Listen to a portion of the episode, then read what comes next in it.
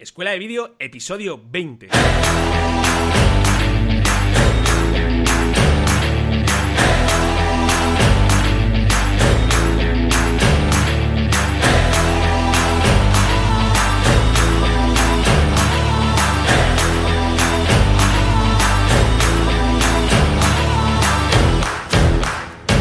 Hola y bienvenidos a Escuela de Vídeo, el podcast donde Cristian Adam, propietario de cradvideo.com y Fran Fernández, servidor de ustedes y propietario de fmcreativa.com, hablamos sobre todo lo que tiene que ver con el mundo del vídeo. Aquí os vamos a, a contar cómo sacamos adelante nuestras producciones audiovisuales. Hablamos de edición, hablamos de filmación, hablamos de flujos de trabajo, en definitiva, de todo lo que necesitas conocer para sacar adelante tu proyecto profesional basado en el mundo audiovisual. Así que si estáis preparados y si estáis preparadas, comenzamos.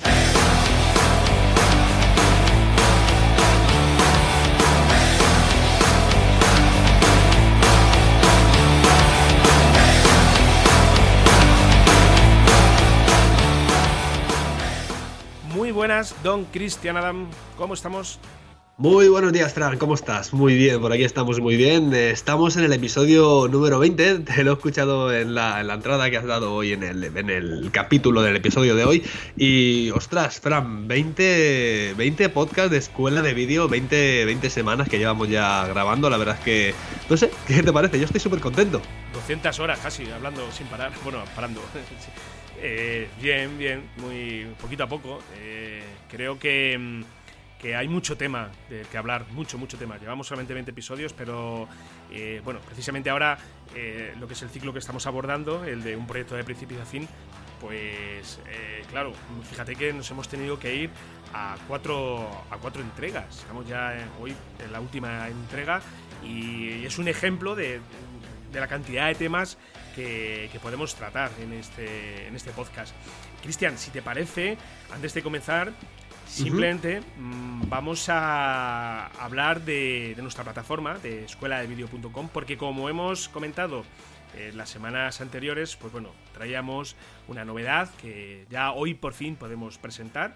Seguimos con nuestro, nuestra, nuestro curso de eh, edición de vídeo con Adobe Premiere Pro CC 2018, ¿verdad? Estamos ya en la cuarta entrega esta semana. Hemos, eh, hemos trabajado en estas dos últimas entregas ya lo que es más el timeline, lo que es trabajar con con efectos, con los clips, pues bueno, ya un poquito más metiéndonos en, en, materia eh, y, trabajando ya de una forma un poquito más práctica. Y lo que ya podemos presentar hoy también es otro curso que eh, en esta ocasión va a ser eh, semanal, vamos a publicarlo todos los sábados.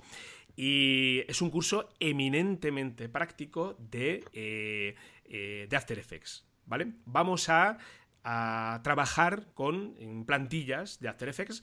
No va a ser un curso en el cual vamos a explicar cómo funciona After Effects, lo que es teoría pura y dura, sino que lo que vamos a hacer, Cristian, es trabajar con plantillas ya creadas de After Effects, eh, plantillas que van a estar a, a disposición de nuestros suscriptores para, para, que hagan uso de ellas y a la vez van a poder ver cómo trabajar con esta plantilla. Eh, es, un, es, un, curso eminentemente práctico, como, como, digo, y lo bueno, lo bueno y sobre todo la intención que, que, hemos puesto a la hora de, de presentar este, este, taller práctico más que curso es que cualquier persona pueda, pueda hacerlo. O sea, mm, si tú que me estás escuchando ahora mismo no sabes absolutamente nada de After Effects, vas a poder crear tus proyectos en After Effects con, estas, con estas formaciones. Porque, bueno, en el que presentamos hoy precisamente, que es eh, un, una, una, plantilla en el cual vais a poder trabajar hasta con 200 animaciones distintas de, de títulos, de texto, pues vais a ver cómo, eh, cómo trabajar precisamente con este proyecto, cómo modificar lo que son las fuentes, cómo, cómo trabajar en las composiciones, pues bueno, pues todos estos conceptos que, muchas veces cuando llegamos por primera vez a After Effects y, lo vemos, yo recuerdo la primera vez que abrí After Effects en mi vida, hará 15 años o por ahí o más, y cuando vi la interfaz eh, casi salgo huyendo, porque era, no, había nada, nada, no había nada. Ahora ya por lo menos tienes una serie de paneles, pero decías, bueno, ¿y yo por dónde empiezo? Por aquí, ¿vale?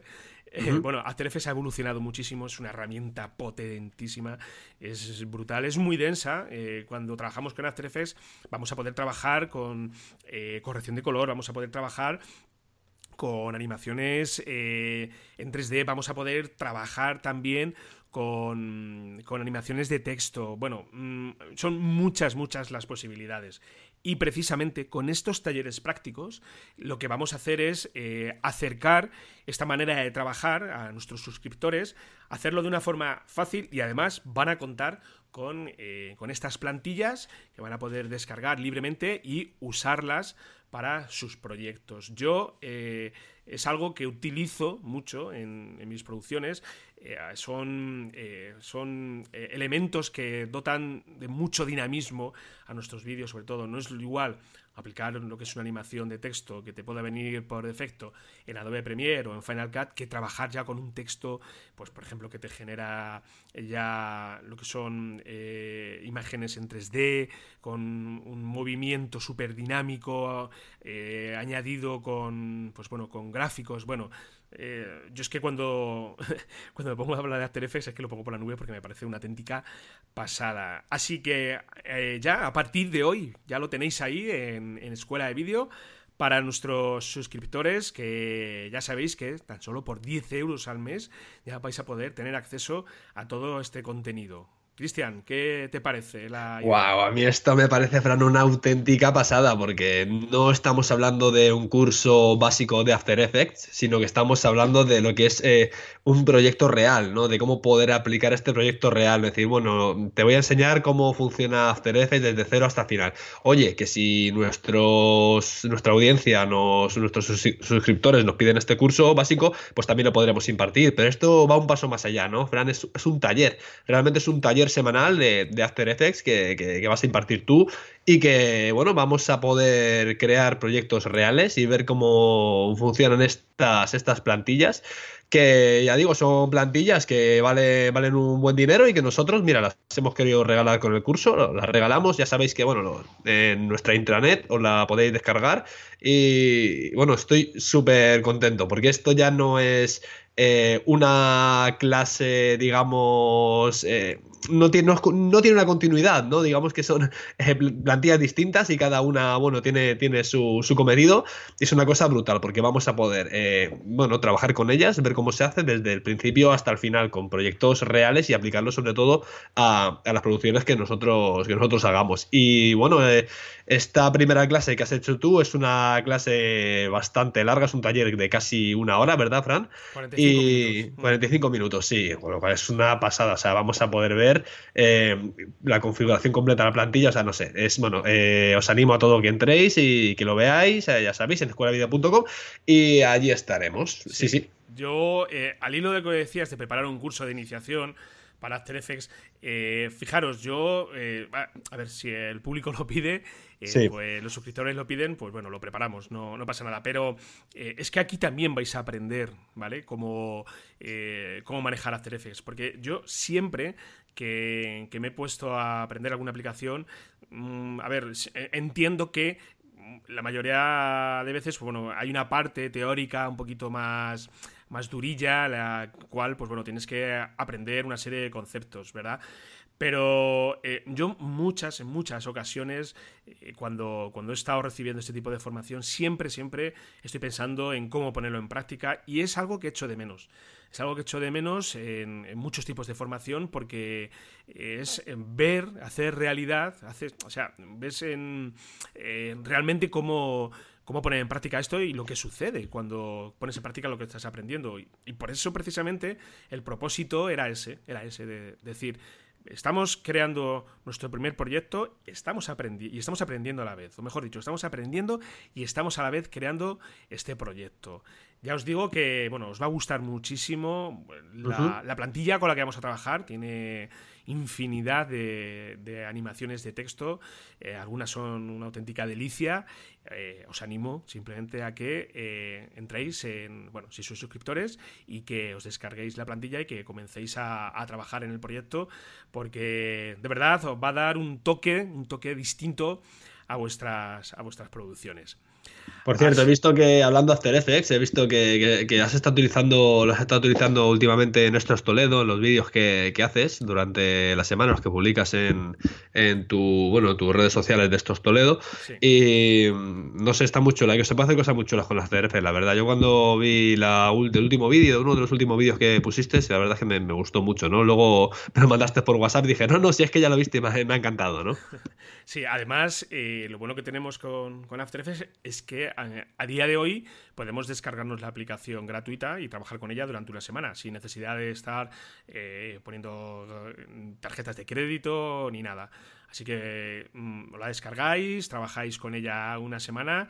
Si es una aplicación que, que vais a darle uso, deberá merecer la pena, porque eh, es potentísima, potentísima. Yo sé que hay otras aplicaciones que también vienen a hacer lo que hace After Effects. Lo que pasa es que con esta tenemos ya tantas, tantas posibilidades que tampoco es que tengo tiempo de, dedicarme a, otras aplicaciones, pero ya os digo, es, bestial, es bestial las posibilidades que tenemos. Sí, la verdad es que sí. Bueno, Cristian, eh, eh, ¿qué tal la semana? ¿Cómo, cómo ha ido? Bien, ya sabes que estuve grabando la semana pasada la Madrid-Segovia y bueno, fue, el sábado, la verdad es que fue bastante paliza, ¿te acuerdas que tuve que hacer dos vídeos en uno? Así que nada, ahora estoy en plena edición de los proyectos, eh, uno ya lo he entregado a... estoy esperando a que me, que me lo validen y que me den una respuesta y el otro pues estoy a puntito de, finalizarlo. Eh, no les corre mucha prisa, pero sí que lo quieren tener, como, como decían ellos, lo antes posible sin que haya un incremento en el precio. Sí, sí, claro, claro, hombre. El cliente siempre te va a pedir para ayer todo. Siempre con prisas y lo mejor, claro. Sí, pero sin, que, sin, llegar a, sin llegar a pagar más. Y nada, por otro lado, te lo comenté también. Eh, vendí el objetivo el 1835 de Sigma, el 1.8. Y. Mm, porque, ¿sabes lo que sucede, Frank? Que, a ver, eh, la idea. Eh, la idea era comprarme un 70-200, ¿vale? Pero bueno, para Sony son súper caros, con lo cual ni me lo había planteado. Igual un 70-200 estabilizado, igual, son, bueno, que te voy a contar si tú tienes uno, ¿verdad? Em, son, son bastante caros y tal. Entonces luego había una longitud focal que se me quedaba por ahí descuadrada. Y sí que es verdad que tengo objetivos fijos, tengo un 35, un 50 también luminosos, pero, pero... Em, no es lo mismo, o sea, no... Y luego aparte también hay otros factores, como es el peso. Yo tengo una, una Sony sin espejo, eh, con lo cual tenía un objetivo, que solamente el objetivo con el adaptador casi pesaba un kilo, con lo cual me, me parecía súper desproporcionado.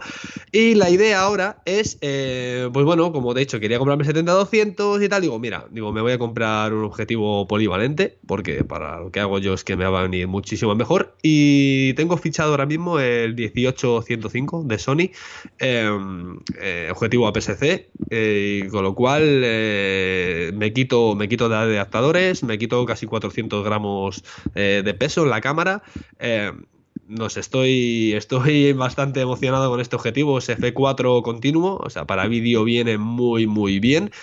Eh, lo único que no es tan luminoso, no es tan luminoso como, como, el que tenía, pero sí que es verdad que me abarca muchísima longitud focal. Es decir, eh, me estira, eh, bueno, a mí me estaba viendo varios reviews, porque claro, incluso fíjate, antes de comprármelo es casi muy probable que para este fin de semana, que tengo que ir a grabar en un, un, campeonato de España en, en Alcalá de Henares, aquí en Madrid, que lo alquile para probarlo antes de comprármelo, no vaya a ser que me, me gaste el dinero, que no es un objetivo demasiado caro, creo que está más o menos por 500, no llega a 600 euros, no llega a 600 euros el objetivo con el IVA incluido, pero eh, quiero probarlo porque está leyendo también en varias reviews que estira el tamaño del sensor, eh, daros cuenta que es un objetivo APS-C, estira el tamaño del sensor y te marca una longitud focal de hasta 210 milímetros, con lo cual ya me cubriría todas mis necesidades. Eh, pero quiero probarlo, quiero probarlo a ver, para no equivocarme, aunque bueno, el otro ya, bueno, ya está prácticamente, prácticamente vendido. Y, nada, y sobre todo, pues tener un objetivo todoterreno para, para lo que hago yo. Y es que, claro, al final yo trabajo la mitad de las veces, bueno, la mitad no, el 80-90% de las veces en medio del campo. Y cuando hago un cambio de objetivos, es que hay una cantidad de polvo. Y es que lo paso muy mal. Cuando quiero cambiar un objetivo es que me meto la cabeza casi dentro de la mochila para que no entre, pero es que aún así no, no te puedes asegurar de que el sensor se, te llene de polvo. Y ya sabes, eh, Fran, lo que pasa con las cámaras sin espejo, ¿no? con el tema de los sensores y tal, ¿no? Así que, así que nada, lo que quiero es tener un objetivo todoterreno y quitarme, quitarme también eh, cambio de objetivo en mitad del campo, ahorrar peso, quitar adaptadores, o sea, simplificar, simplificar, simplificar. Y bueno, si quiero ya eh, objetivos más luminosos, pues tiro de tengo un 35 1.7 y un 50 1.1, con lo cual con eso ya tiro para tiro para eh, para digamos eh, si quiero ganar luminosidad, cojo esos objetivos y, trabajo con ellos, pero con el otro creo que voy a ir bastante bastante bien. Sí, ese 18 es 18 105 es, ¿no? Sí, 1805, sí. Tienes ahí una focal muy amplia, ¿vale? es un todoterreno total, pero claro, ¿cuánto pesa, dices, el objetivo? Eh, eh, este pesa 600 y pico gramos. Ah, bueno. Claro, es que eh, fíjate, el otro, si el otro es muy luminoso, todo lo que quieras, pero el otro era 800 y pico más el adaptador. Es que se me podía casi en un kilo, ¿sabes? Entonces, con este voy a ahorrar peso, voy a ganar el objetivo focal, voy a perder luminosidad, pero también es un objetivo de Sony para cámara Sony, con lo cual también eh, creo que es una cosa muy positiva. Y la objetivo focal, pues como he dicho, pues ganamos ahí, ganamos ahí un poquito. Y ya te digo, nada, este junio viene cargadito, o sea, junio viene bastante cargado de, de eventos. Tengo tres eventos que cubrir. Y y nada, así, así estamos. Tú, Fran, ¿cómo estás? Pues eh, ya lo ves, sigo, creando contenidos aquí para este Toledo. Esto es en plan simplemente para eh, inbound marketing, ¿vale? Generar visibilidad, visibilidad. Bueno, fíjate, el que hice del corpus, lo hablábamos la semana pasada, eh, la cantidad de visualizaciones que tenía, bueno, ya ha sido una locura. Ya este en concreto en Facebook. Eh, bueno, aunque recuerda que decíamos que no, que no debíamos de fiarnos mucho de las visualizaciones y sí, más de, de, las comparticiones, ¿verdad? Pues fíjate, este en concreto, el, de, mm, el del Corpus Christi en Toledo, eh, pues este se ha compartido, fíjate, lo estoy viendo ahora mismo, a día de hoy, eh, prácticamente... Eh, bueno, ha llegado a 25.000 eh, reproducciones, 926 veces compartido. Entonces eso, eh, como decíamos antes, la cantidad de veces que se comparte es casi, casi más importante que las reproducciones. Y bien, bien, muy contento, muy contento. esta semana pasada también hemos estado cubriendo un evento que se ha realizado aquí en un pueblecito de cercano de Toledo, en Orgaz, eh, con un compañero, haciendo eh, labores simple y llanamente de operador de cámara. Era una elección de reinas de estas de, los pueblos, ¿vale? Y ahí estábamos cuatro cámaras. Bueno, recuerda que te mandé unas fotos. Ahí, sí. y un trabajo totalmente distinto al que vengo haciendo habitualmente, porque esto era operador de cámara y simplemente hacer caso del realizador que nos mandaba, nos decía, bueno, estás ahora mismo eh, en el aire, o sea, estábamos retransmitiendo realmente, estamos retransmitiendo el evento y se estaba viendo en tiempo real en una pantalla eh, aquí en la Plaza del Polo y la gente, pues bueno, lo, veía. Y entonces, pues claro, tienes que estar eh, muy, muy, muy pendiente del realizador, el realizador es tu mejor amigo y, y sobre todo tienes que, tienes que tener bastante habilidad para, para trabajar sobre todo con, con, la, con, la, composición del plano adecuada y sobre todo ser rápido. También yo estuve trabajando con una Sony, una FS5 y como, como ya indica muchas veces, yo con el tema del enfoque lo paso muy mal, muy mal, de verdad. Yo cuando me dan un monitor pequeñito y tengo que enfocarme, o ya simplemente lo que es el propio visor de la cámara, pues eh, no, no soy capaz de. Bueno, más o menos puedes intuir la, el enfoque, pero esta Sony FS5 precisamente llevaba una, un display muy pequeño y claro, Javi, mi compañero realizador, me pisaba, está fuera de foco, está fuera de foco. Claro, estábamos en directo. Y yo, madre mía, pero si yo lo estoy viendo bien a quién sabe. sí, sí, sí, sí. Esto es. Eh, no tenía lo que es el, eh, el, visor magnético este, que te lo pones muchas veces en lo que es el, visor, ¿vale? Lo colocas y lo ves mejor y tienes más precisión en el enfoque. Y eh, en ese sentido, joder, lo pasé un poquito mal. Aunque sí es cierto que esta cámara, la Sony, la FS5, te, la puedes configurar para que te marque los puntos que tienes enfocado. ¿Vale? Te lo resalta de un color rojito y ahí ya con esto ya empecé a ah, trabajar un poquito mejor. Sí, pero yo creo que esto es una cosa de Sony, ¿no? El picker este rojo, ¿no? O te lo puedes poner rojo o amarillo, ¿no? Lo puedes cambiar de color. ¿Te refieres a esto, Fran? Sí, sí, sí, sí, efectivamente. Vale, yo lo tengo puesto la mía porque, ya te digo, tú estás acostumbrado a trabajar con pantallas externas, no todas las veces, pero sí muchas de ellas, eh, pero yo no. Entonces, en pantallas tan pequeñas sí que es verdad que que incluso aunque mires por el, por el visor, es que no vas a poder enfocar al 100%. Entonces es una cosa que vamos a estar peleando con ello durante mucho tiempo. Mira, hace, hace tiempo estuve viendo unos cuantos vídeos de, bueno, de gente de compañeros de sector y tal, y me di cuenta que, que mucha gente utiliza el modo de enfoque automático. Y claro, yo siempre lo he criticado, ¿no? Pero sí que es verdad que a veces te pones en situaciones cuando hay mucho movimiento, cuando estás trabajando con, poca profundidad de campo, que, incluso te puede salvar la vida. Si, si tu cámara enfoca rápido, te puede salvar la vida. O también te puede. Hay que tener ojo porque también te puede fastidiar un proyecto, ¿no? también te puede tragarete. Sí. sí, sí, sí, Pero claro, ves que, ves que desenfocan, o sea, que enfocan, que se desenfocan, pero que bueno, que son eh, cambios de plano rápido, con lo cual a lo mejor, yo que sé, eh, también es muy, muy relacionado con el deporte, con lo que hago yo. Entonces, al final, creas que no. Eh, no queda tan mal como. O sea, es peor que hagas una entrevista que esté al 100% desenfocada a que hagas lo que hacen ellos, ¿no? Y, digo, joder, y te da que pensar, ¿no? Dices, ostras, pues arriesgo un día, lo hago, ¿no?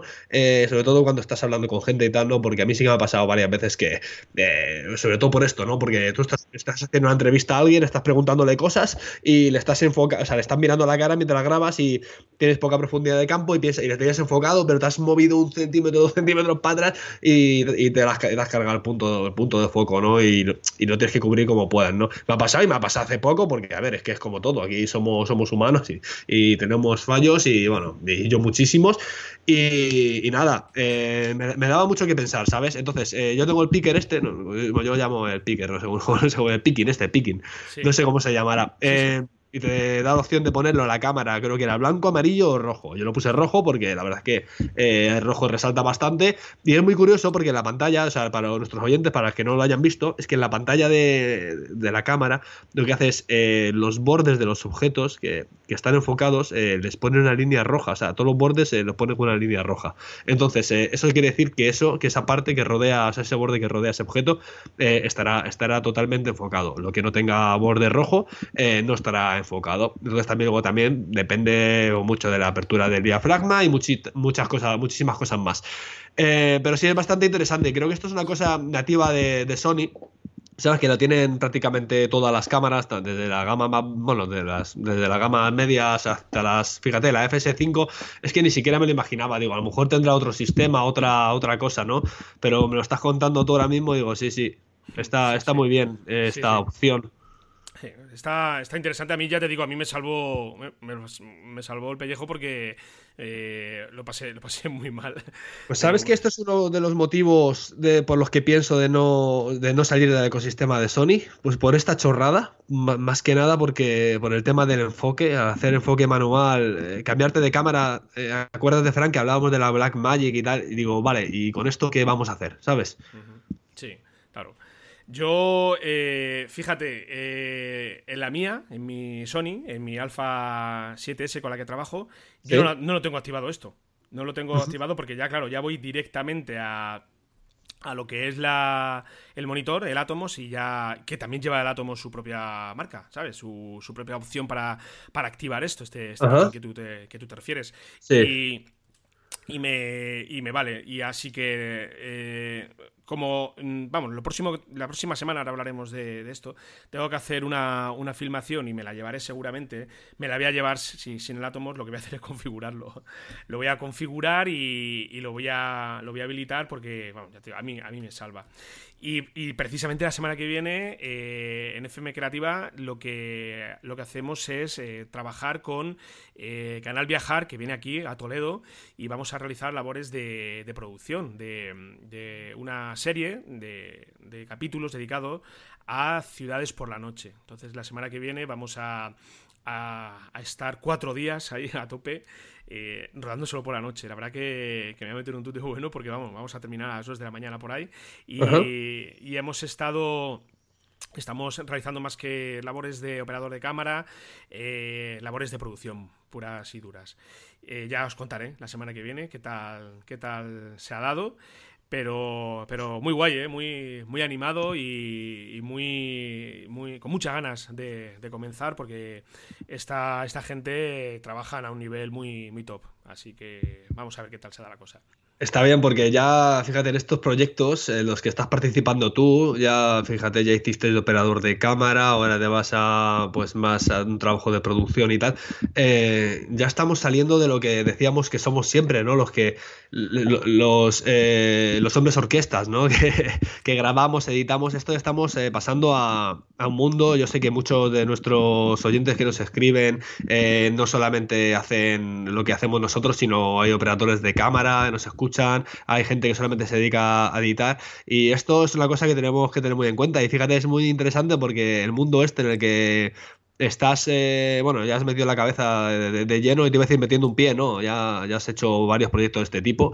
Eh, es un mundo totalmente distinto donde las producciones eh, son mucho más costosas, son mucho más elaboradas y son mucho más grandes en general, ¿no? Y también se aprende mucho, ¿no? También por cada vez que, que vas a un, a un, proyecto de este tipo, pues fíjate, pues grabar con una FS5, eh, no todo el mundo puede grabar con, esa, con ese tipo de cámara, ¿no? Es una cámara, creo que hablamos en el episodio del NAP, que ya eh, va a salir o ha salido la FS5 eh, eres una, vamos, para mí es una cámara, una de las cámaras por excelencia que, tenemos ahora mismo. A ver, que más o menos es accesible, pero es que tiene tantas opciones y tantas configuraciones que al final se utilizan para proyectos súper super gordos, ¿no? O más, o más específicos, tal y como dices tú, ¿no? Un directo, ¿no?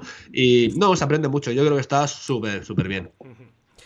Muy bien, pues Cristian, eh, vamos a meternos ya de lleno con con la temática del programa de hoy, que llevamos ya 25 minutos hablando, nos liamos. así Que... así que, si te parece, eh, vamos a abordar la cuarta y última entrega ya de eh, cómo abordar un proyecto de principio a fin. Vamos allá.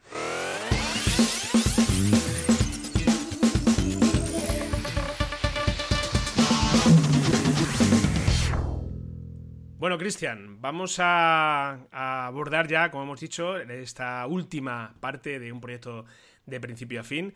Ya hemos visto las, eh, las anteriores entregas, eh, hemos hablado de eh, cómo trabajar con el material en bruto, la exportación de material, cómo clasificar el material, bueno, pues todo, digamos, todas las fases de lo que es una producción.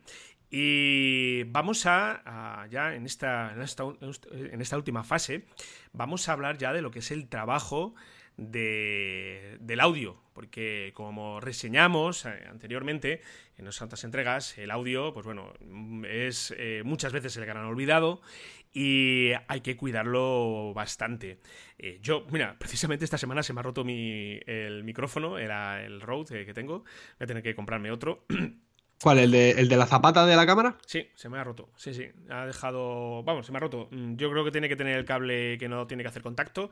Y estoy ahora mismo sin, sin micro sin micro auxiliar. Así que, bueno, como no es muy caro, es un micro que no vale demasiado dinero, pues tampoco me preocupa mucho. Entonces, eh, precisamente el trabajo del audio, Cristian, ¿verdad? Es muy, muy importante. No, no podemos acudir a una grabación, eh, sobre todo para trabajar con el sonido de ambiente, con el micro de nuestras cámaras, ¿verdad? Sí, lo, hablamos, me, acuerdo que en el episodio pasado tratamos, o en el anterior, me acuerdo, tratamos el tema de la grabación con el audio, ¿no? Pues eh, fijaros que ahora nos toca exportarlo, nos toca meterlo en nuestro proyecto, ¿verdad? Entonces, eh, sí, que es, sí que es muy importante tener el audio ya de por sí de antes bien trabajado. Pues no os preocupéis, a ver, hay, hay producciones que directamente no utilizan, por ejemplo, voces o solamente utilizan música, ¿no?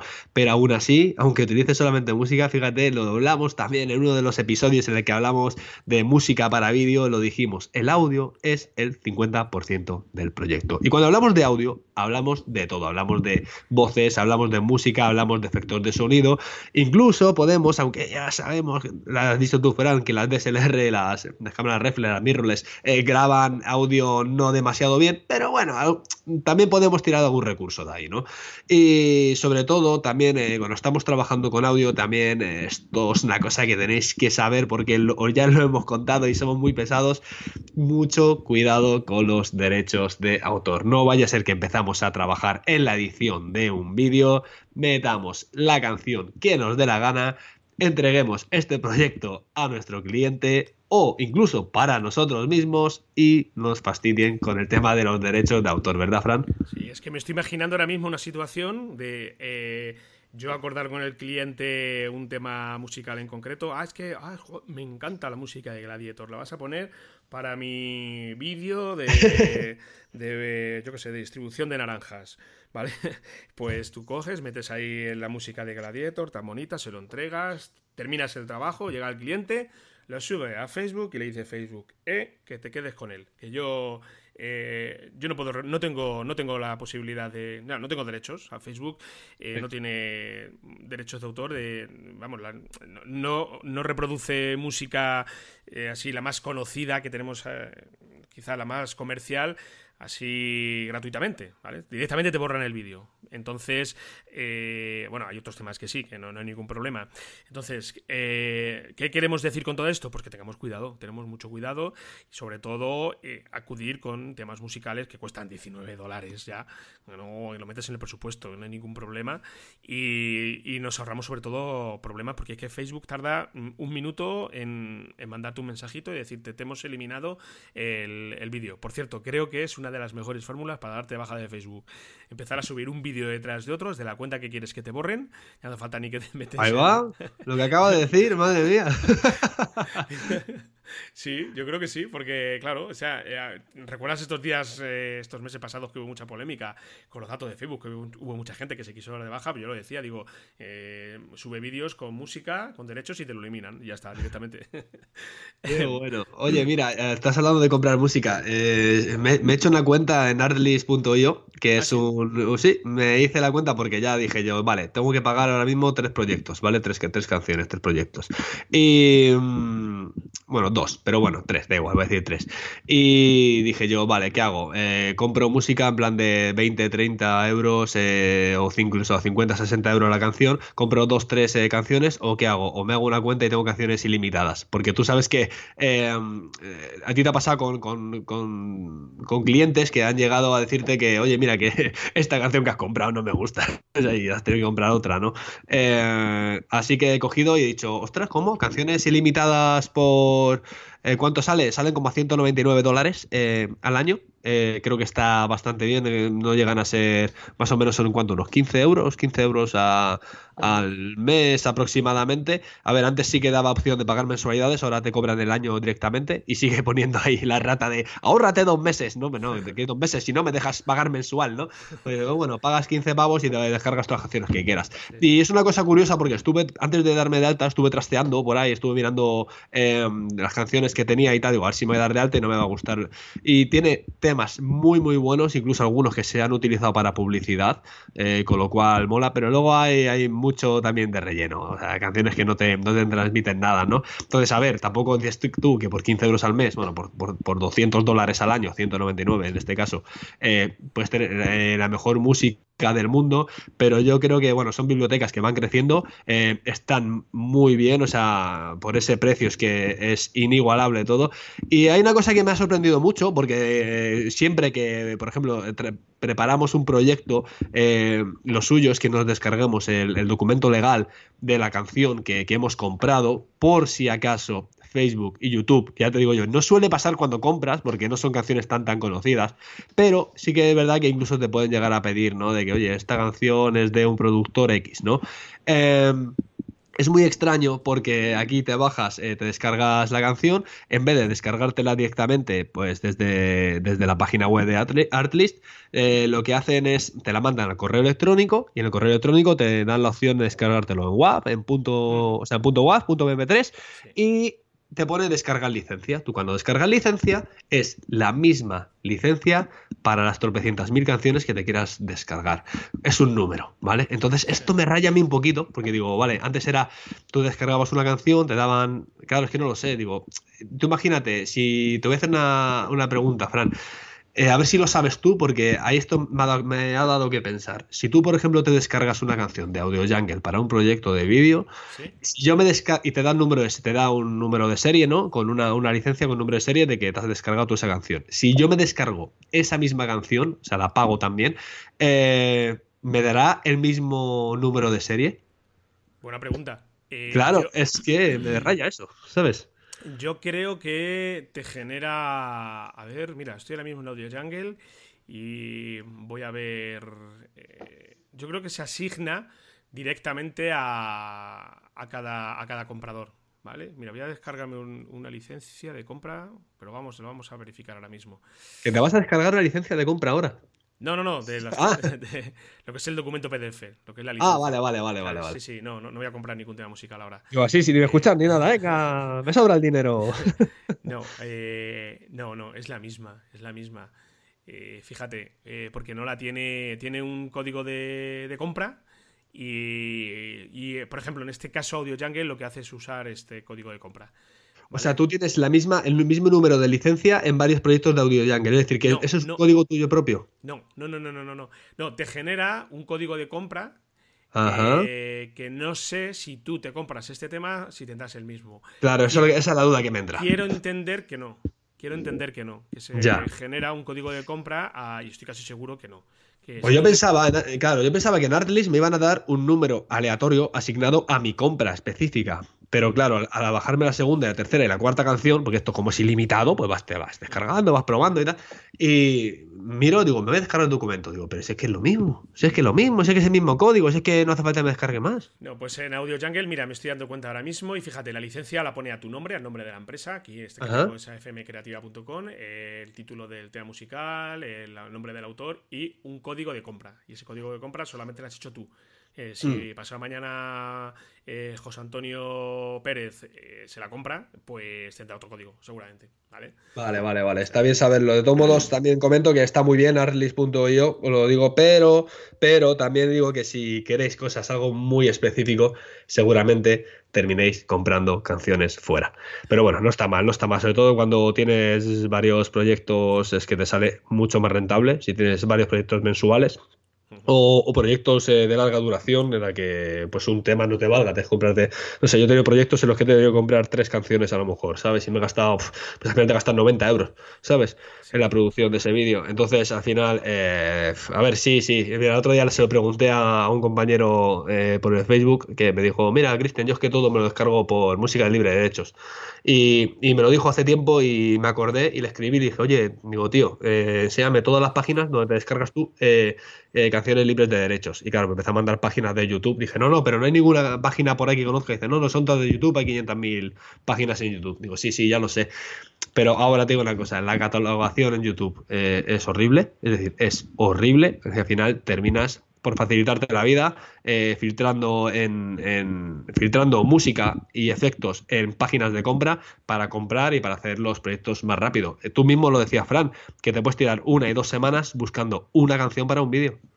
Sí, sí, sí, sí. Yo, vamos, te pierdes. Yo, eh, ya te digo, yo trabajo con Audio Jungle, trabajo con Premium Beat. Eh, voy a echar un vistacillo a esta que comentas, a Artlitz, y, mm. y de momento lo que encuentro ahí me vale. ¿sabes? Me, es más que suficiente.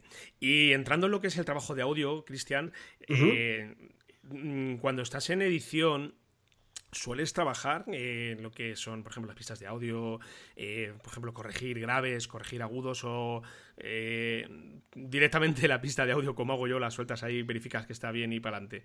Depende, tío. Si he hecho alguna grabación de voz jodida, la tengo que, la tengo que arreglar, sí. Si no, no suelo tocarla. Suelo meter como, como corresponde, o sea, como, como, como, viene, a menos que sea algo muy específico. A lo mejor sí que puede ser que algún efecto de sonido, estirarlo, efectos, eh, lo que digo son eh, como rollo de efectos especiales, ¿sabes? Estirarlo, encogerlo para adaptarlo para que no sean todos iguales, ¿no? Por ejemplo, imagínate, por ponerte un ejemplo, un ejemplo bus, por ejemplo, ¿vale? Pues, eh, pues estirarlo, alargarlo, pues también depende, pues cuando haces esto, pues consigues que suene de una manera o de otra, pero el 70, no te decir ni el 80, el 90, un 70% de las veces las suelto tal y como están, ¿vale? Y lo que sí que hago mucho es también edición de música. Pero, pero yo sé que, no sé si tú lo haces en algún programa externo o algo, yo lo hago directamente sobre, sobre el programa de edición de vídeo y si acaso, bueno, por ejemplo, en Premium Beat sí que nos da la opción de, lo comentamos aquí en un, en un, podcast, de bajarnos los bucles de música y poder alargarlo, pero hay muchas, eh, muchos sitios de compra, por ejemplo, hemos hablado de Audio Jungle que te suelta, o de Artlist, por ejemplo, te suelta la pista de audio eh, tal, y como, tal y como está y apáñatelas tú. Si te faltan 10, 15, 20 segundos eh, para completar el vídeo, imagínate, está una música de fondo, pues con unos comentarios, con un narrador o lo que sea, y tienes que alargarlo, lo que al final lo que hago es apañármela, ¿no? Al final lo que hago es, es estirar la pista, pues teniendo muy en cuenta los tiempos, teniendo muy en cuenta, pues todas esas cosas que cuando éramos chavales estudiábamos en, el, en, música, me acuerdo, asignatura de música que creíamos que no nos iban a servir de nada, los compases y los tempos, pues teniendo muy en cuenta eso, pues lo edito ahí y lo alargo. Sí, yo me encontré, yo eh, han sido muchas las pistas de música que me he descargado, que a lo mejor son de un minuto, y digo, luego la, el vídeo me pide medio minuto más, pues lo que hago es eh, alargarla. ¿Cómo? Pues bueno, muchas veces, a ver, en temas sobre todo que son muy melódicos, en los cuales hay ausencia de batería, ¿sabes? Pues es muy fácil, ¿vale? Pero cuando tienes batería, yo lo que hago es coincidir el golpe de batería, ¿sabes? Por ejemplo, si quiero alargarlo un tema que me dura un minuto diez, lo quiero llevar a 1.50, pues lo que hago es trabajar con dos pistas de, audio y eh, busco el punto en el cual coincide el golpe de batería porque es lo que funciona realmente. Y, son muchas, muchas las ocasiones con las que, con las que, las que tengo que alargar este tema musical o incluso prescindir mm. también de partes del mismo. Yo es quizás, bueno, lo único con lo que trabajo un poco y fíjate, me estoy, me estoy acordando ahora que hace un mes, cuando un mes y medio para ahí, cuando entregamos el, vídeo de, la empresa esta que de, alimentación para que se vendiera a través de online, pues eh, contratamos a un, a, un locutor profesional. Lo hicimos en Voiver, voiver.com, muy ah, recomendable. Eh, eh, v o i v e r.com. Ahí tenéis una base de datos de, locutores buenísimos, bastante asequible de precio, bastante asequible.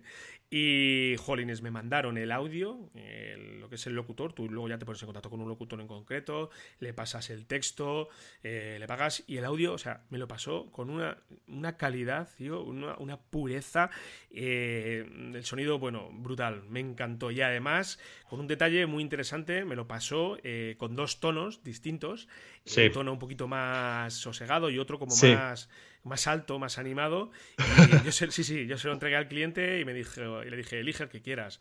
Ah, pero son distintos. Digo, sí, sí, sí, no te das cuenta. Fíjate, uno tenemos. Ah, pues no me he dado cuenta. Digo, escúchalo bien. Y muy bien, ¿eh? muy, muy recomendable. Voiver.com, no nos pagan nada, ¿eh? no, no tenemos ninguna afiliación con no, No, no tenemos nada. Lo vamos a poner en nota de programa. Ya sabes que aquí estamos todos para ayudarnos, para aprender, sobre todo para aprender sobre vídeo. Eh, a mí me ha pasado una vez, no en Voiver.com, con un, con un locutor hace, un tiempo y me mandó dos. Eh, en este caso no lo contrataba ya, me lo, contrataron, ¿no? Y me mandó para la edición del vídeo eh, dos, igual dos tonos. Uno más, como más, más alegre y otro como más serio, ¿no? Y me dijo, escoge para la edición el que mejor, el que más te directamente. Y es una cosa que dije, anda, qué chulo. o sea, de que al final eh, está muy bien, pero eh, si lo tengo que elegir yo, tú se pasaste al cliente. Si lo tienes que elegir tú, te va a dar más trabajo, porque escúchate uno, escúchate otro. No, al final te alarga bastante más, pero está muy bien, porque claro, depende del proyecto, aunque tú ya, como dices tú, te pones en contacto con él, pero sí, sí, está muy bien. Yo sí lo conocía, está muy bien, estoy mirando precios hace, tiempo y creo que tienes locuciones desde 50 euros, algo así, es una cosa que está muy bien, sí. Sí, sí, sí, está, yo ya te lo digo, yo tengo ahí eh, marcado para, para, el tema del proyecto del documental y seguramente que lo haga con ellos, porque hay voces, hay auténticas voces, hay voces incluso de, actores que de doblaje de aquí en España, muy muy reconocidas. Lo que pasa es que hay que decir que sí que sí, son más caras. Ya en precios bastante, bastante altos. Bueno, seguimos, Cristian, y llegamos al maravilloso y apasionante mundo de la corrección de color. Bueno, yo aquí tengo que decir que eh, me puedo tirar eh, horas y muchas veces creo que, dedico más tiempo del, que debiera a lo que es la corrección de color. Y eso que soy daltónico. Soy, sí. soy daltónico del verde, el verde blanco y el, y el amarillo no, no, los distingo. El verde, verde clarito, perdón, el verde claro y el amarillo eh, prácticamente los, veo, los veo igual. Pero bueno, como ya tenemos el histograma, pues ya nos informa de todo. Y, bueno, y ahora últimamente que estoy trabajando también con, con DaVinci Resolve, que ya, ya, ya lo, lo prepararemos, prepararemos un curso para para escuela de vídeo, para, trabajar con, con DaVinci Resolve, que me parece una herramienta potentísima y brutal, pues eh, ya le, le voy, de verdad, le voy cogiendo cada vez más gusto a esto de, la corrección de color, porque es que te cambia completamente lo que es el look de, una producción, te la puede llevar a una a, transmitir la imagen de algo súper super pro, muy, muy de cine, a entregar un trabajo con la grabación que has hecho en el, en el, en el momento que estabas grabándolo, con la temperatura de color que tenías, y, y marca, marca de verdad la diferencia. Y ya, si ya comenzamos a trabajar con LUTs, pues esto ya es una verdadera maravilla. O sea, lo de los LUTs es, eh, es una verdadera locura. Yo, fíjate, Cristian, con el Atomos tengo la posibilidad y la ventaja de trabajar con, con LUTs directamente en tiempo real. O sea, yo le puedo cargar al Atomos un LUT en concreto y a la vez que estoy filmando, estoy viendo cómo queda con este, con este LUT insertado. Y esto te ayuda un montón. A ver, no te aplica el LUT. Luego tú ya en edición en postproducción ya tienes que aplicar el look determinado, pero esto, fíjate la grandísima ventaja que tenemos para ver cómo va a quedar esto, sobre todo por tema de temperatura, de color, exposición, eh, en fin, que, te, allana el camino, porque luego te puedes llevar lo que es el clip en producción y ver que ese look en este plano en concreto que tanto te ha gustado cuando estabas rodando, pues eh, no vale, no es válido. Eso pasa. Eh, me, encantan. Yo, eh, esto de los LUTs, yo sé que a ti también te gusta mucho. Está, está muy bien. De hecho, en nuestra intranet tenemos ahí eh, el LUT Osiris, que yo lo estoy utilizando últimamente mucho y te cambia un vídeo, te cambia un vídeo completamente. Apasionante el mundo de, la corrección de, de color, ¿verdad? Sí, yo eh, te voy a contar un poco porque, claro, con el, con el tiempo, pues eh, empiezas trabajando de una manera y terminas trabajando de otra. Y sobre todo, el tema de la corrección de color es un mundo que es muy bonito, pero me gustaría advertir a nuestros oyentes que eh, cada color que, o sea, digamos, cuando vemos una película, vemos, vemos los distintos tonos de color que tiene, que tiene cada, cada una de ellas. Eh, tiene un significado, ¿no? Al final el color eh, forma parte de la narrativa audiovisual de lo que quieras transmitir, ¿no? Por ejemplo, el Luto Osiris que estás utilizando tú, Fran, para las producciones que, que he visto ya utilizar alguno de estos Toledo, viene fenomenal porque es un LUT, por ejemplo, bueno, lo tenemos puesto en, en escuelavideo.com, lo tenemos en la parte de descargas, eh, está también redactado, contamos un poquito sobre qué significa este LUT, ¿no? combina el color naranja con el color azul y esto simboliza eh, la tierra y el cielo, ¿no? Eh, o sea, tú fíjate, para tus producciones creo que encaja, bastante bien, ¿no? También, por ejemplo, es un look que se utiliza mucho para, también para los viajes, porque al final estás representando un poco, también este, un poco este ambiente, ¿no?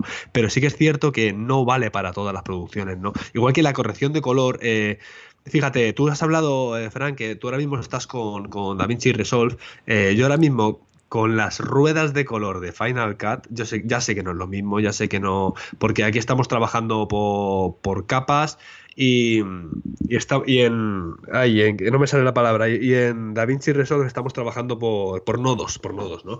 Eh, las capas se sobreponen una encima del otro, y en los nodos es como se crea una especie de transparencias que dan mucha más viveza a la imagen. Eh, la corrección de color creo que no hay que trabajarla en todos los casos, es más, en los proyectos eh, low cost, entre comillas, low cost entre comillas, creo que no vale la pena perder tiempo porque es que, es, a ver, ¿cómo dices tú, Fran? Te puedes echar horas y horas y horas, clip por clip, como sea un proyecto medianamente, o sea, que no sea demasiado corto, algo de 10, 15, 20 minutos, puedes tirarte días con la corrección de color. A ver, yo lo disfruto un montón. Y ya te digo, con las nuevas ruedas de color de Final Cut eh, lo hago todo por ahí. Y también te digo otra cosa, Em, es poco a poco estoy dejando de utilizar LUTs y, estoy empezando a hacerlos, hacerlos yo mismo, ¿no? Eh, o sea, generarlos yo mismo. Además que la última versión de, Final Cut ya, ya trae la última y la penúltima creo que también lo traía.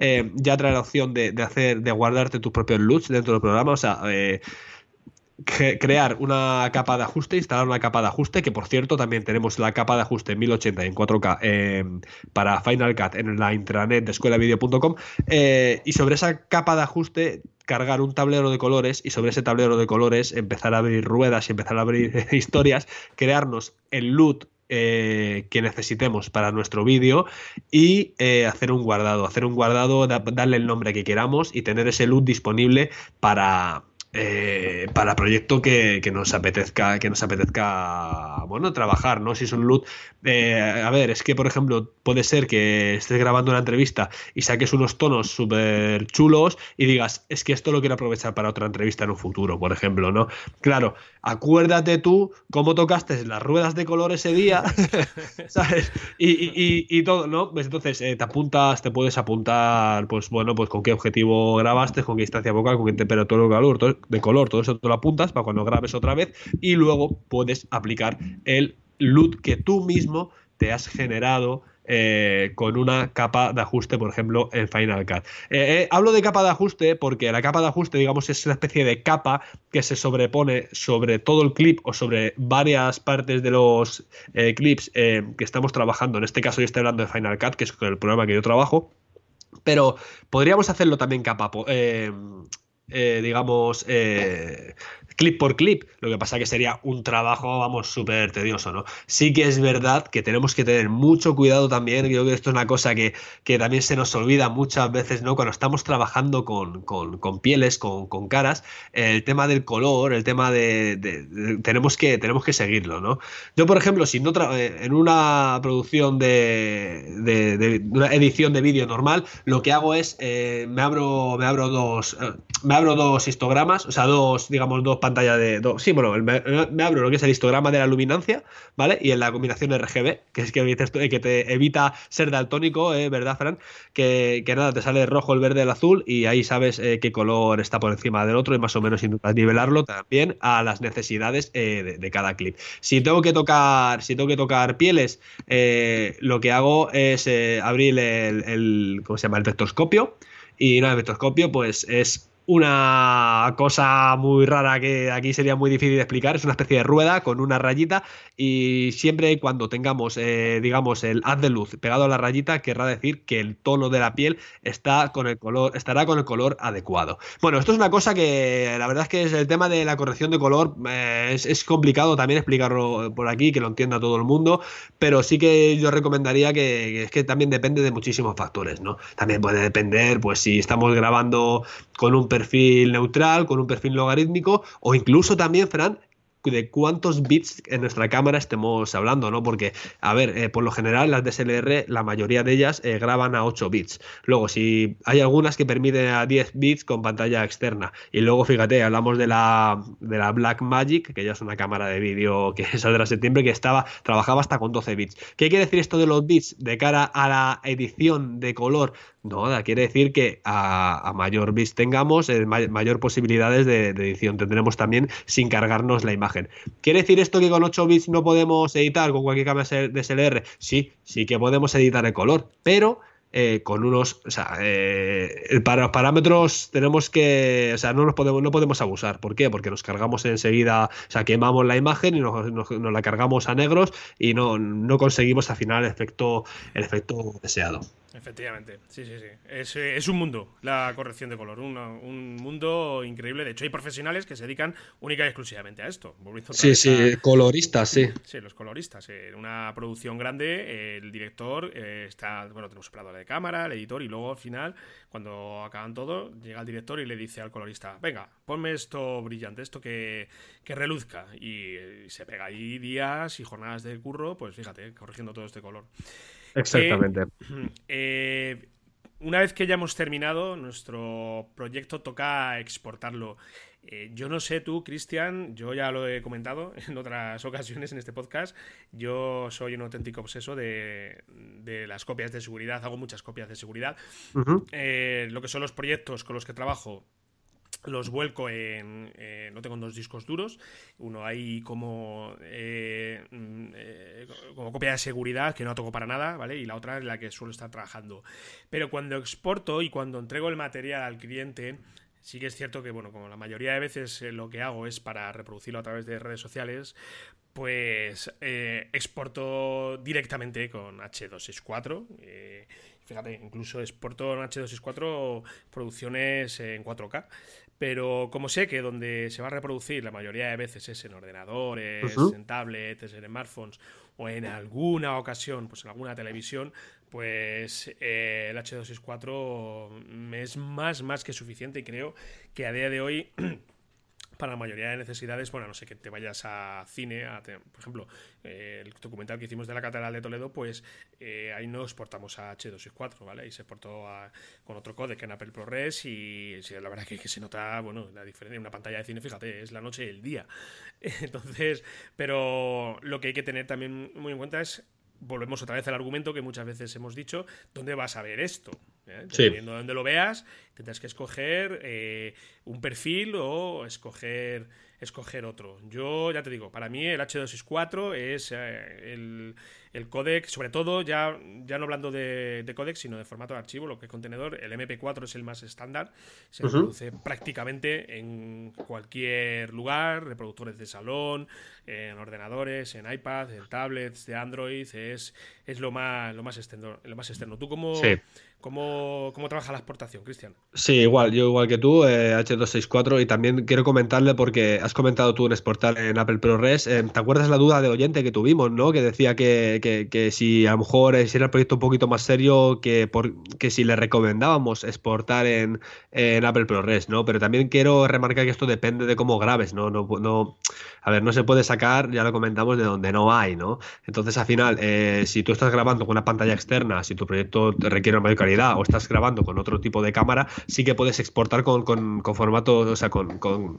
con códex, perdón, con códex eh, mucho más, eh, o sea, de mayor calidad, de bastante mayor calidad, ¿no? Pero yo creo que un H264 hoy en día, eh, para reproducir en televisiones normales, en tablets, en teléfonos móviles, creo que es un formato que da la suficiente calidad. Creo que un vídeo, tú en este caso 4K o incluso, fíjate, uno 1080 eh, con una buena grabación, porque esto también, con, con un buen enfoque y con todo. Eh, creo que puede dar una calidad, vamos, eh, increíble, porque al final depende también de, todo el trabajo, o sea, al final la, esta exportación que hacemos final también depende de todo el trabajo que hayamos hecho antes, ¿no?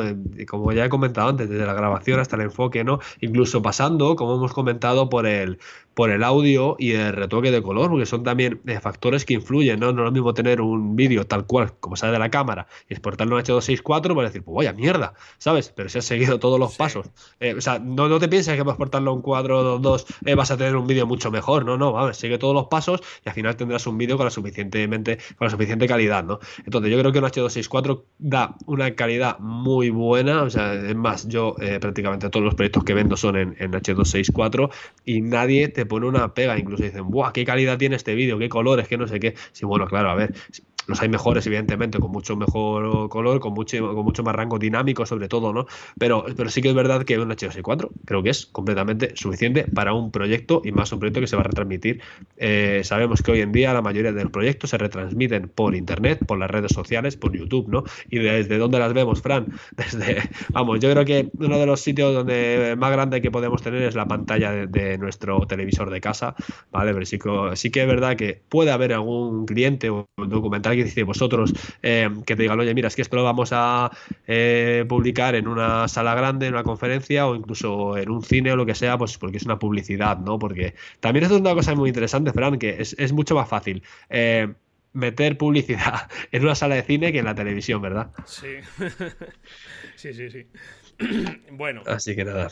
Eh, y ya, bueno, ya eh, para terminar, eh, que ya nos estamos yendo de tiempo otra vez, Cristian, de verdad, esto es... No pasa nada, ya queda poquito. nos queda lo que es compartir proyectos y lo que es el guardar proyectos. Bueno, compartir proyectos, yo en la mayoría de ocasiones, a no ser que el cliente me pida que no sea así, bueno, lo mando a redes sociales. Muchas veces es el cliente el propio que te dice, mira, comparto yo y ya compartes tú desde, desde nuestro perfil en Facebook, donde sea, ¿vale? Y Y, ya te digo, yo, bueno, eh, ya lo hemos comentado al principio, Facebook me parece una herramienta súper potente para difundir contenidos, YouTube tiene que estar ahí, estoy descubriendo Twitter otra vez, nuevamente, estoy subiendo mucho contenido yo a, Twitter de lo que estamos haciendo de Store Toledo. Hay muy buena respuesta también en Twitter, hay que tener en cuenta que ¿Sí? ¿Sí? sí, el público eh, que hay en Twitter, a ver, aunque últimamente eh, Twitter, pues bueno, ya, ya hemos visto lo, que pasa con el tema de los trolls, pero eh, me he dado cuenta que es un público muy distinto, ¿sabes? al público que podemos encontrar en Facebook. Así que tenéis que subirlo, además Twitter ya nos permite insertar vídeos directamente y además, bueno, la duración, no sé si tiene una duración mínima, pero yo estoy subiendo vídeos de un par de minutos y lo acepta perfectamente. Te permite editar el vídeo también que quieres subir, ¿vale? No es como, por ejemplo, Instagram, que Instagram te deja solamente un minuto y tienes que estar un poquillo pelado. Eh, Instagram eh, recomiendo que, eh, si es posible, no comencéis con fundidos en negro, porque Instagram te coge y te pone como miniatura el primer frame, y si venís de un fundido negro, cuando se está viendo el vídeo, vemos un cuadro en negro. Anda, qué bueno, ¿eh? Qué buen tip. Sí, no llama, no llama tanto la atención como que puedes ver otro clip, ¿sabes? Que otra miniatura. Son, parecen tonterías, pero, pero influyen. Y, bueno, Instagram es que te tienes que currar el vídeo para Instagram en concreto. Pero yo, eh, a día de hoy, bueno, ya añadido, eh, unido a, YouTube, por, supuesto, eh, lo que son mm, medios para difundir nuestros contenidos son fundamentales. Instagram, Twitter, Facebook, YouTube. Es, para mí son básicos trabajo que hacéis, pumba, a publicarlo ahí directamente. Sí, yo creo que también, yo creo que es donde está toda la gente, donde toda la gente lo, mueve, lo comparte. Fíjate todos los compartidos que has tenido tú con el eh, tema del eh, corpus, ¿verdad, Fran? Eh, que tengo ya la cabeza hecha una bola. y creo que, creo que está bastante, bastante bien. Creo que hay que seguir esa línea. Yo estoy totalmente de acuerdo contigo y no tengo nada más que añadir. Y bueno, pues luego ya nos quedaría algo que ya hemos hablado otras veces, lo que es guardar el proyecto, tenerlo un tiempo determinado. Yo ya te digo, yo me pongo en contacto con el cliente, dejo 15 mm. días o por ahí, le digo, oye, esto lo vamos a borrar, ¿de acuerdo? Vale, sí, tal. No, no me lo pidas, ¿eh? No me llames dentro de un año y me digas, oye, cámbiame un acento, que es que me da cuenta y es que esos son terribles, de verdad, terribles.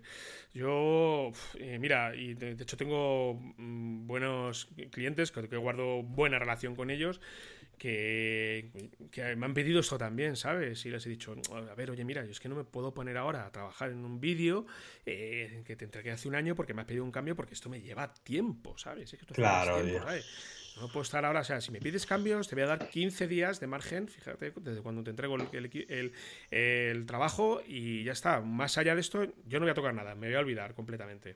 ¿Vale? Así que esto, desde el principio, vamos a dejarlo muy, muy clarito. Sí, hay que tener mucho, hay que tener mucho cuidado como con quién tratamos también y tener un poco de no ser tan radical, es decir, ah, en 15 días yo en este caso tardo más, se tarda, bueno, estuve guardando los tres meses, ahora estoy guardando un mes y pico, porque tuve que reducir, tío, porque al final es que el espacio es dinero y el tiempo también, como dices tú, es dinero. Hay que tener mucho ojo a quién, a quién, le, a quién se lo dices, porque como dices, tú puedes tener muy, muy buen trato con un cliente, a lo mejor que te está mandando, yo que sé, 5, 7, 8 trabajos al año, y a lo mejor con esos puedes tener un poquito más de flexibilidad, sobre todo a la hora de guardar proyectos, ¿no? Pero sí es verdad, yo, mira, lo comenté, este sábado lo comenté con, el cliente con el que trabajo, dije, mira, tío, digo, si yo, si yo no te escribo, es que tengo tu proyecto, pero si yo te escribo, es porque lo voy a borrar, ¿no? Y te doy el plazo. Dice, ya, tío, dice, yo es que soy, yo soy de pedir, de, oye, ¿te acuerdas de lo que me hiciste? Dije, ya, pero esto cuesta, esto a mí me cuesta dinero. A mí almacenar, eh, almacenar vídeos y vídeos y vídeos, almacenar, mira, este sábado me vine casi con 600 clips de vídeo, para que te hagas una idea, ¿vale? Em, claro, eh, esto a mí me cuesta dinero guardarlo, ¿sabes? Entonces, si yo este sábado he, vuelto con 600 clips, este domingo me voy a grabar y voy a volver con, yo que sé, con 200, 300 o lo que sea, no sé, o 100, me da igual, o, y, y el fin de semana que viene, pues me voy de vacaciones y voy a grabar mis vacaciones, porque también tengo vida, ¿sabes? Y el fin de semana semana siguiente pues tengo una grabación Cantabria y no sé qué tal. Y me hago otros tantos clips. O sea, esto me va ocupando sitio, entonces ¿qué pasa? Compra disco duro, compra no sé qué.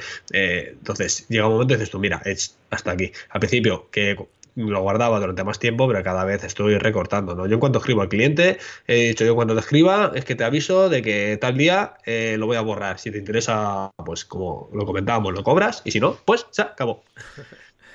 Muy bien, Cristian. Pues creo que hemos hecho ya un repaso bastante general de lo que es una producción de principio a fin. Creo que cada parte tiene su importancia y que, bueno, desde nuestra experiencia, eh, pues creo que hemos aportado eh, sobre todo tips y sobre todo maneras de, trabajar que al final esto se traduce en ahorrar, en ahorrar tiempo principalmente y en, ir a, tiro hecho. No quita que en algún momento determinado pues eh, surja alguna situación en concreto que tengáis que, tomar una decisión eh, respecto a ese inconveniente, entre comillas. Pero creo que en general todo lo que hemos hablado puede, puede ayudar bastante a nuestros oyentes que han estado siguiendo este ciclo.